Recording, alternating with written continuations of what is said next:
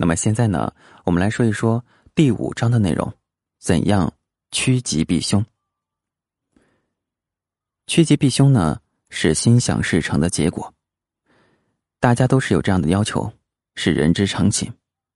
有悔而急，真心改过最要紧。口是心非，那就有令驱凶了。从时空的变动找出相应的力量，感应良好。自然方便于趋吉避凶。重卦的上下卦各有三爻，彼此之间呢成或成。